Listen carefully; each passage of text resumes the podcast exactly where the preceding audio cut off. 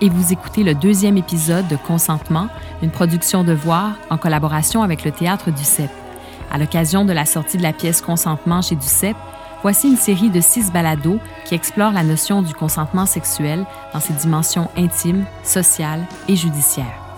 Une création de Karim Abric en collaboration avec Antoine Bordelot.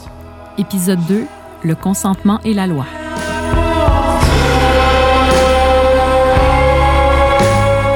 Pièce Consentement aborde la question du viol. Au premier acte, on fait référence à un procès où une femme déclare avoir été violée. Son immersion dans le système de justice ne la laissera pas indemne et témoigne des difficultés pour de nombreuses victimes d'obtenir justice devant les tribunaux. Dans l'autre situation, un couple vit un drame au sein même de son intimité. Frédéric Blanchette, metteur en scène de consentement. Il y a deux actes. Au premier acte, on suit l'histoire de Gail. Un homme rentre dans sa chambre, lui saute dessus, elle porte plainte, l'homme est acquitté. On voit l'échec de quelqu'un qui passe par les étapes euh, normales du système judiciaire pour obtenir justice. Au deuxième acte, c'est comme si l'échec du, du, système judiciaire au premier acte nous amène dans une zone où là, tout d'un coup, tiens, je vais me faire justice moi-même. Là où la pièce de Nina Rain est très habile, c'est de mettre en lumière cette zone grise, c'est-à-dire qu'elle toute la pièce se passe dans une espèce de zone où justement la vérité est floue. Il y a au deuxième acte une relation sexuelle dont on ne sait pas si elle est consensuelle ou non. On ne la voit pas sur scène, on voit l'amorce de ça, puis après il y a une accusation qui est portée. Est-ce que c'était réellement une agression ou si c'est un, c'est un moyen pour le personnage de Kitty de, de revenir contre son avocat de mari c'est une zone extrêmement grise et floue qu'il faut préserver comme ça. C'est-à-dire que moi, ma job à moi, c'est pas de c'est pas de décider à place du public si elle est euh, justifiée dans son, dans son accusation ou si, elle, ou si c'est une invention ou si quoi que ce soit. Ça va être plus intéressant si les gens à bord du même char pour retourner chez eux ont des versions différentes de cette affaire-là. Dans la fiction, l'auteur de la pièce nous renvoie à cette fameuse zone grise. Mais dans la loi, il y a une définition claire de ce qui constitue une agression sexuelle. Selon le Code criminel canadien, de compétence fédérale, on la définit comme une forme sexuelle de voie de fait. Depuis 1983, l'infraction d'agression sexuelle remplace les infractions de viol, de tentative de viol et d'attentat à la pudeur. L'âge des victimes est également pris en compte et des infractions criminelles spécifiques sont prévues pour les agressions sexuelles commises sur les mineurs. Maître Félix-Antoine Tédoyon, avocat criminaliste chez Doyon Avocats. En fait, pour que juridiquement cela puisse être jugé comme une agression sexuelle, ça prend trois choses. D'abord, des, des, voies de fait, c'est-à-dire un toucher. Donc, dans notre jargon, nous, on, on dit des voies de fait, donc l'utilisation de la force pour qu'on puisse bien comprendre, un simple toucher représente l'utilisation de la force. Donc, première des choses. Deuxième des choses, il faut que le toucher soit fait dans un contexte sexuel. Donc, il faut que le juge qui a apprécié le caractère euh, de l'infraction, on doit, on, doit conclure que le toucher est fait dans un contexte sexuel. Et troisième des choses, il faut que le, que le geste soit fait sans le consentement de la plaignante, de la victime.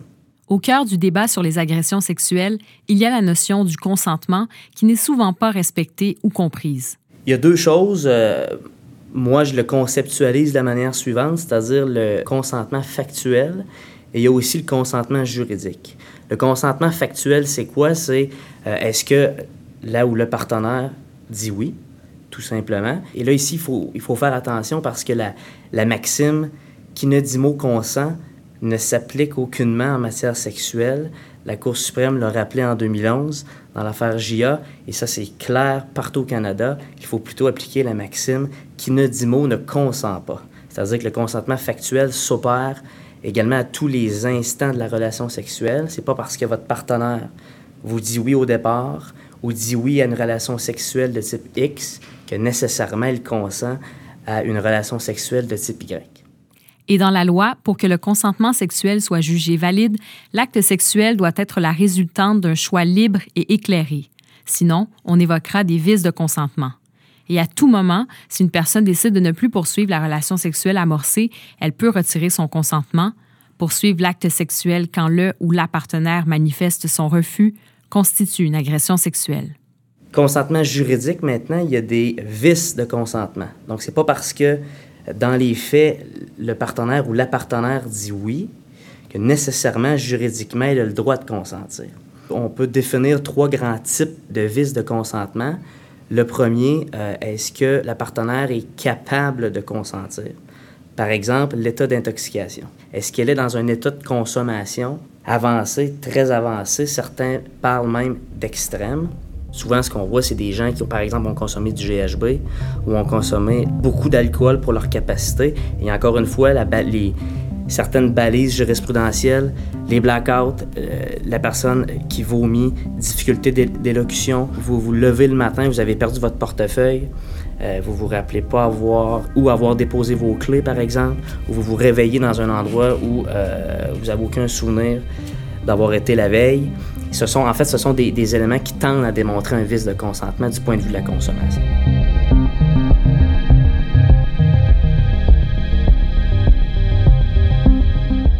Il y a une deuxième chose qui s'appelle euh, le consentement libre et éclairé. Par exemple, vous avez un partenaire ou une partenaire, un ex-partenaire, vous avez des photos d'enregistrées dans votre téléphone. Euh, vous lui dites, écoutez, euh, je désire avoir une relation sexuelle avec, avec toi parce qu'à défaut, je vais envoyer les photos à mes, à mes. Dans ce contexte, l'ex-copine accepte d'avoir une relation sexuelle vous aurez compris que le consentement ici n'est aucunement éclairé. C'est-à-dire il n'est pas libre. Clairement, c'est une agression sexuelle. Deuxième des choses, le consentement éclairé maintenant, on voit, on voit souvent ça en jurisprudence. Vous avez une infection transmise sexuellement, vous ne le divulguez pas. Par la suite, euh, après la relation sexuelle, la partenaire apprend qu'elle a reçu un ITSS à ce moment-là, c'est une agression sexuelle, c'est-à-dire que le consentement de la partenaire n'était pas éclairé. Il aurait fallu divulguer la situation avant d'avoir la relation sexuelle. Il faut être âgé d'au moins 16 ans au Canada pour consentir à une activité sexuelle. Il y a toutefois des exceptions. Les jeunes de 12 à 14 ans moins un jour peuvent consentir à une activité sexuelle, mais uniquement avec une personne qui n'a pas plus de deux ans de différence d'âge. Un enfant de moins de 12 ans ne peut jamais consentir à une relation sexuelle. Pour les jeunes de 14 ans à 16 ans moins un jour, la différence d'âge ne doit pas dépasser 5 ans. À 16 et 17 ans, si le jeune a une relation sexuelle avec un adulte, il ne faut pas franchir le cap de l'exploitation sexuelle ou de la situation d'autorité. Dans ce cas, le consentement n'est pas valide et les gestes sont condamnés par la loi. Il faut toujours se rappeler que le consentement, c'est le test ultime. Et si euh, quelqu'un accepte d'avoir une relation sexuelle dans un contexte ou pour plaire à, un patron ou à une personne qui est en situation d'autorité, le consentement n'est tout simplement pas valide. 16 et 18 ans maintenant, il y a une infraction dans le code criminel qui s'appelle exploitation sexuelle. L'exploitation sexuelle, c'est quoi? C'est lorsqu'une personne en autorité a une relation sexuelle avec un adolescent, une adolescente. Encore une fois, le Code criminel définit adolescente comme des personnes âgées de entre 16 et 18 ans. Prenons un exemple concret. Un employé, une étudiante qui reçoit des avances d'un patron et qui accepte dans un contexte de travail euh, le patron, c'est lui qui donne la paye, euh, décide si elle travaille ou non, etc., décide d'avoir une relation sexuelle. À ce moment-là, le patron se met en danger parce que ça s'apparente gravement à une infraction sexuelle, c'est-à-dire à une infraction criminelle qui s'appelle l'exploitation sexuelle. Mais certaines situations peuvent laisser perplexe. Un individu majeur qui a des relations sexuelles avec une adolescente de 16 ans est-il automatiquement considéré comme étant en position d'autorité? C'est pas parce qu'une personne a 40 ans, 60 ans, 30 ans que nécessairement elle est en position d'autorité. On pourrait se questionner du point de vue moral. On a toute notre opinion à savoir si moralement tout ça est acceptable mais il en demeure pas moins que juridiquement, encore une fois, à titre d'avocat, c'est pas parce qu'on est âgé de 40 ans que nécessairement on est en position d'autorité. On pense au phénomène des, euh, sugar daddy, tout ça. Là. Euh, je me suis déjà posé la question dans, dans un contexte comme celui-là. Dans l'appréciation contextuelle, l'âge de la personne est certainement quelque chose qu'il faut apprécier. Mais encore une fois, c'est pas parce qu'on est plus âgé que quelqu'un que nécessairement on est en position d'autorité. Le Code criminel canadien définit l'agression sexuelle par tout contact physique de nature sexuelle posé sans le consentement de la personne, qui peut aller de l'attouchement à la relation sexuelle complète.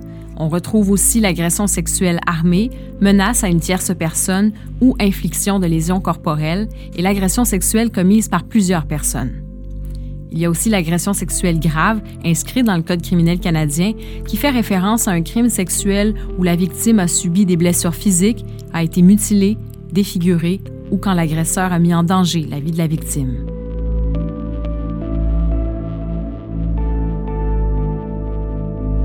Après une agression sexuelle, la plupart des victimes ne porteront pas plainte. Selon Statistique Canada, seulement 5% des crimes sexuels sont rapportés à la police. À partir du moment où la victime décide de contacter les policiers pour dénoncer son agresseur, c'est une aventure souvent longue et difficile qui s'ouvre pour les victimes qui devront se replonger au cœur du traumatisme. Martine Asselin, responsable du service des communications à la Sûreté du Québec pour la victime qui va se présenter dans un poste ou appeler, c'est évident que euh, c'est un enquêteur qui va la rencontrer. D'ordre général, on privilégie un enquêteur qui a eu sa formation en agression sexuelle, donc euh, entrevue vidéo, donc spécifique aux victimes d'agression sexuelle. Également, souvent, on va privilégier des enquêteurs qui aiment faire ce genre d'enquête-là aussi. Prime abord, la, la, rencontre se fait, mais également, nous, on a, à travers nos bureaux d'enquête des crimes majeurs, mais à travers nos postes, on fait automatiquement le référencement au euh, centre euh, de victimes d'actes criminels. Donc, automatiquement, quand la victime vient nous rencontrer, la ressource va lui être offerte, donc qu'elle décide de l'avoir dès le départ, si elle n'en a pas déjà, ou à travers euh, les rencontres, euh, le, CAVAC va pouvoir le supporter euh, à travers les rencontres ou également le processus judiciaire qui va s'en suivre. Donc, évidemment, on rencontre la victime, il y a une prise de, de déclaration, entrevues vidéo aussi qui se font, qui vont être utilisées par la suite pour la cour. évidemment, c'est une enquête où est-ce qu'on va devoir également rencontrer le suspect, peut-être des témoins de cet, événement-là. Il y a vraiment deux types d'enquêtes. Dans les événements contemporains, ça s'est passé hier soir versus ça fait dix ans, je garde ce secret-là pour moi, puis là, j'ai décidé d'ouvrir mon sac. Donc, euh, ça va dépendre si l'événement s'est déroulé tout de suite. Est-ce qu'on va faire une trousse médico-légale versus il y a dix ans? ce ne sera pas les mêmes euh, étapes. On n'ira pas faire euh, des, prendre des échantillons si l'événement a eu lieu il y a une dizaine d'années. Donc, par la suite, les enquêteurs rédigent une demande d'identité des procédures et vont le soumettre euh, au procureur qui décidera là, des, des accusations qui pourraient être déposées. Au Québec, c'est le procureur de la Couronne qui est responsable de la poursuite et il représente l'État. Il n'est donc pas l'avocat de la victime. L'agresseur présumé a quant à lui son propre avocat, l'avocat de la défense. Il en revient donc au procureur de la Couronne de juger si la preuve est oui ou non suffisante selon lui pour aller en cours après avoir pris connaissance de l'enquête policière. Au total, le processus judiciaire peut prendre beaucoup de temps et rien ne garantit que l'agresseur sera condamné. Selon Statistique Canada, de 2009 à 2014, seulement 12% des agressions sexuelles déclarées à la police ont mené à une déclaration de culpabilité au criminel. Maître Paul-Mathieu Grondin, bâtonnier du Québec. Ça fait longtemps qu'on a décidé dans, notre société euh, que pour ce qui est des crimes, on préférait avoir 100 criminels à l'extérieur de la prison qu'un innocent en prison. Euh, c'est sur ce sur quoi notre système de justice est fondé, donc hors de tout doute euh, raisonnable, euh, qui nous provient de la partie anglaise de notre droit. Et il se trouve que l'agression sexuelle est un crime. Et il se trouve que les crimes, quand, on est, quand on est reconnu coupable d'un crime, bien, on fait face aux conséquences les plus difficiles que la société peut nous imposer. Donc, des peines de prison très longues dans le cas des agressions sexuelles.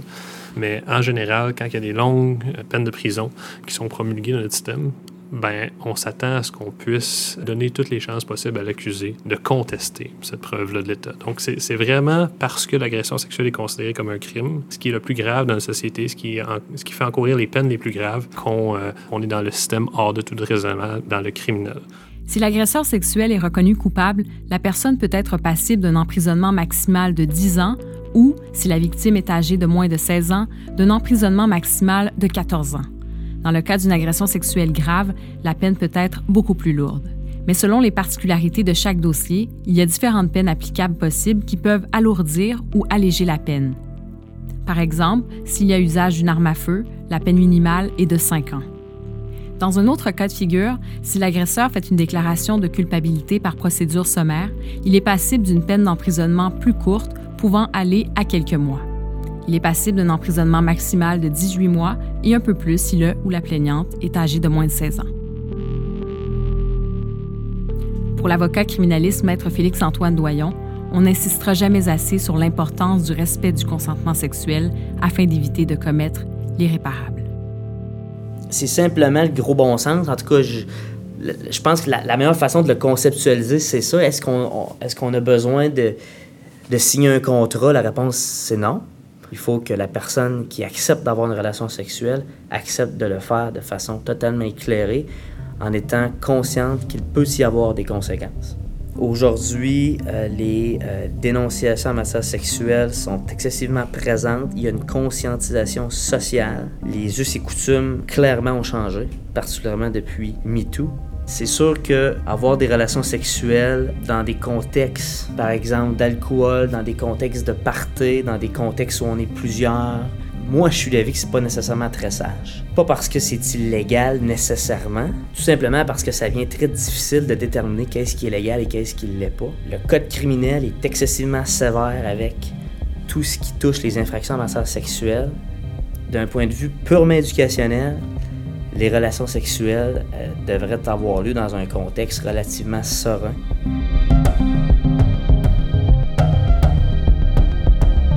faut s'éviter de se mettre les pieds dans les plats, c'est-à-dire tout ce qui est partie de jeunes, mélangé avec des adultes. C'est un, je pense qu'aujourd'hui, ça devrait, ça devrait pas avoir lieu. Mais si vous vous mettez dans une situation comme celle-là, soyez excessivement prudent. Ce qu'on voit souvent dans les clients, c'est à la sortie des bars, on est invité à un endroit et bon, il y a des relations sexuelles qui s'opèrent durant la nuit, durant la soirée. On se réveille le lendemain, c'est toujours plus difficile. Il y a certains partenaires qui peuvent avoir des regrets. Il y a beaucoup de dénonciations qui se font dans ces contextes-là. Et c'est pas parce qu'une personne a des regrets ou regrette d'avoir couché avec quelqu'un que nécessairement c'est une agression sexuelle. On a, la, on a peut-être tendance à le croire étant donné toutes les dénonciations. Mais c'est pas du tout ça le critère. Mais vous savez, il y a une déclaration de culpabilité, mais il y a aussi le fait d'être accusé. Juste le fait d'être accusé change la vie d'une personne à jamais.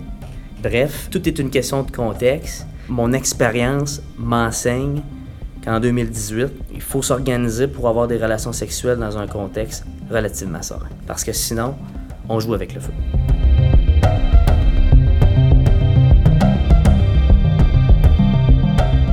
Vous savez, tout ce qui est one night stands, évidemment que c'est difficile de demander à la population d'arrêter d'avoir des one night stands. On sait, euh, l'humain étant ce qu'il est, il va toujours en avoir. J'ai tellement de clients qui me consultent avec des histoires de cette nature-là, qui n'avaient aucune idée qu'ils pouvaient commettre une infraction criminelle et qu'ils se ramassent accusés devant les tribunaux. Des gens sans antécédents judiciaires proviennent de bonnes familles, mais qui se mettent les pieds dans les plats pour euh, souvent quelques dizaines de minutes de sexualité.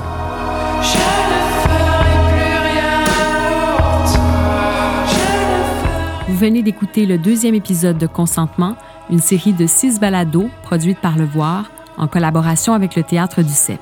Réalisation, entrevue et recherche, Karim Abric. Co-réalisation, technique et ambiance sonore, Antoine Bordelot. Musique, Fontarabi. Identité visuelle, Jocelyn Michel. Rédacteur en chef, Simon Jaudoin. Prochain épisode, L'art et la représentation de la violence sexuelle, disponible dès le 1er novembre. À bientôt.